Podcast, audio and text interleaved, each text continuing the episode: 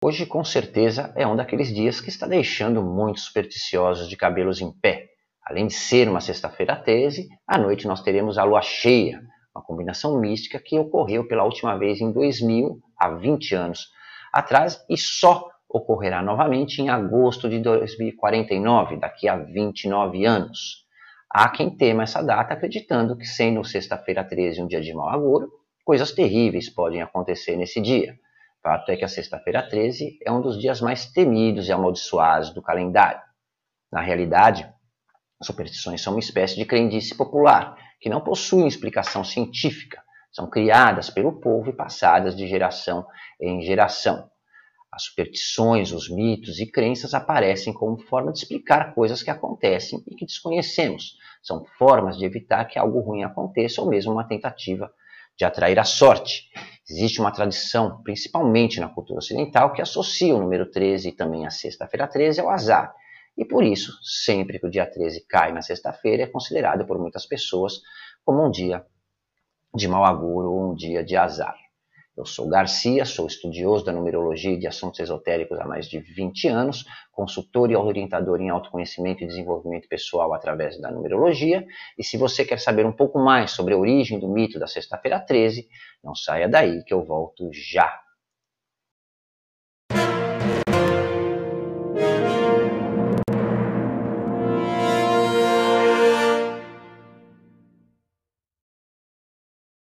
Olá, Sejam muito bem-vindos, curiosos pela numerologia, pessoas que querem aprender um pouco mais ou ter mais conhecimento, numerólogos e numerólogas. Estamos de volta com um programa especial, porque hoje é sexta-feira 13. E assim, como caminhar sobre escadas, é, cruzar com um gato preto ou quebrar um espelho, para muitas pessoas a sexta-feira 13 traz má sorte Embora seja incerto exatamente quando essa tradição em particular começou, superstições negativas giram em torno do número 13 há séculos.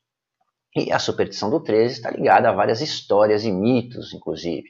Mais antiga vem da mitologia e tem origem em uma história de origem nórdica, onde o deus Odin, deus da sabedoria na mitologia nórdica, teria realizado um banquete e convidou outras doze divindades para esse banquete.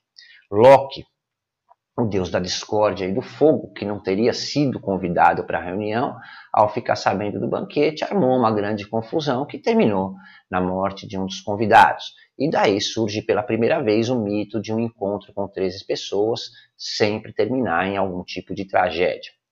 Mas a primeira história sobre essa sexta-feira 13 especificamente conhecida conta com Figa, Friga, desculpe, a deusa da fertilidade e esposa de Odin. Também teria relação com a sexta-feira 13. E segundo é, essa lenda, para forçar a conversão dos bárbaros, a Igreja Católica teria demonizado Friga. E por causa disso, Friga, é, o demônio e outras 11 bruxas saíram a partir daí toda sexta-feira 13 para rogar pragas contra a humanidade. Mas eu creio que a maior influência a respeito das superstições criadas com relação à sexta-feira 13 e que repercute até hoje vem do cristianismo, mais especificamente com relação à Santa Ceia. No misticismo cristão, a chegada de Judas, o apóstolo tido como traidor de Jesus, completa 13 pessoas em torno da mesa, o que ficou conhecido posteriormente como um agouro já que no dia seguinte, uma sexta-feira 13, o Cristo foi crucificado e Judas morreu a seguir em um suposto suicídio. E na tradição judaico-cristã, Eva teria oferecido o fruto proibido a Adão numa sexta-feira 13, e o grande dilúvio também teria começado no mesmo dia da semana, em uma sexta-feira 13.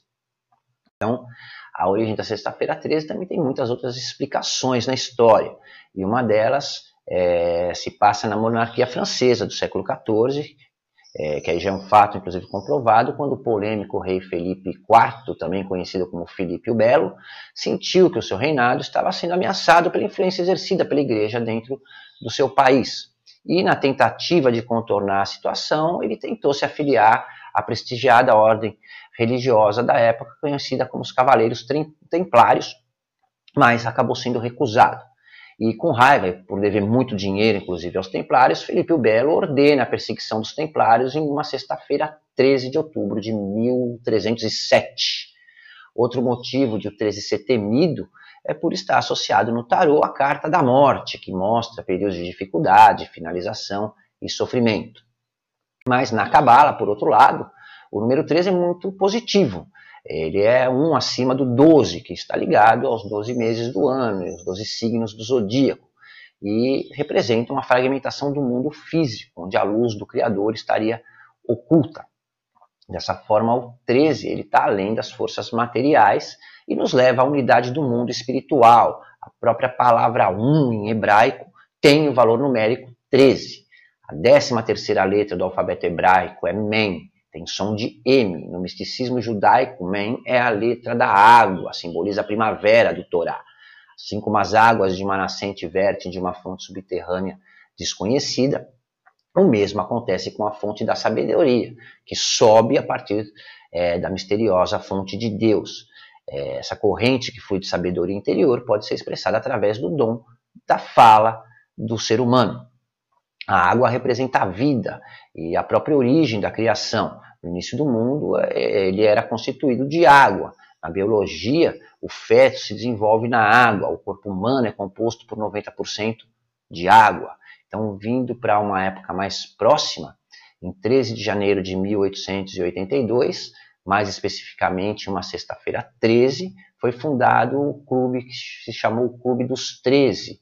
E no fim, apesar de ser um grupo que ridicularizava superstições, acabou consagrando a data por juntar as superstições com relação à sexta-feira 13 e o número 13. É, o clube consistia em um grupo de homens determinados a desafiar superstições. Eles se encontravam sempre no dia 13 de cada mês, sentavam os 13 à mesa e quebravam espelhos, derrubavam saleiros, entravam no salão de jantar passando por debaixo de uma escada e sempre que o dia 13 caía em uma sexta-feira, então eles realizavam aí uma reunião especial, inclusive. E em 1907, o corretor de ações Thomas Lawson escreveu o livro Sexta-feira 13, que tem nada a ver com o filme de terror, mas posteriormente veio influenciar outras produções com o mesmo tema e com a mesma temática. E o enredo do livro, na verdade, conta a história de um corretor de Wall Street que manipulava o valor de ações para se vingar dos seus inimigos e acabar com isso deixando todos na miséria. E depois disso se passou a interpretar a data como um dia de azar para realizar negócios, e é por essa superstição que o preço das ações costuma, inclusive, normalmente cair na sexta-feira 13. Então, se você tem investimento na bolsa de valores, é bom você estar tá atento hoje, tá? É, e for supersticioso, claro.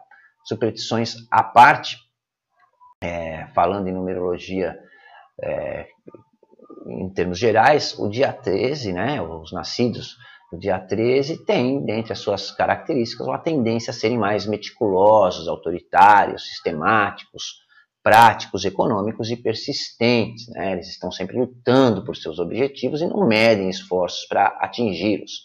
Já o número 13 em si não possui nenhum significado especial na numerologia, uma vez que qualquer número acima do 9, exceto as potências, que possuem números iguais, são reduzidos a um único dígito. E dessa forma, o 13 resulta em 4, que é o número da segurança, da estabilidade e da superação. E muitos acreditam verdadeiramente que o 13, e principalmente a sexta-feira 13, vai lhes trazer azar ou algum tipo de má sorte. Mas, fora isso, é, e as crenças, não há nenhuma explicação lógica que prove isso, obviamente, nem na numerologia, nem fora dela. Para mim, particularmente, é apenas mais um dia, mais uma sexta-feira. E você, o que acha aí da sexta-feira 13? Dê sua opinião nos comentários, compartilhe seu pensamento e suas ideias conosco. Muito obrigado pelo seu tempo e pela sua atenção. Se você achou interessante o assunto desse vídeo, compartilhe, leve esse conhecimento a mais pessoas, ajude mais pessoas a ter esse tipo de informação.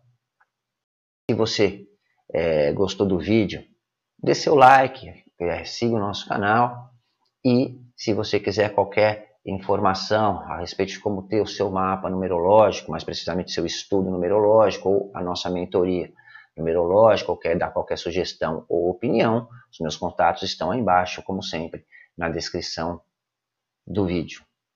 Um forte abraço e até a próxima!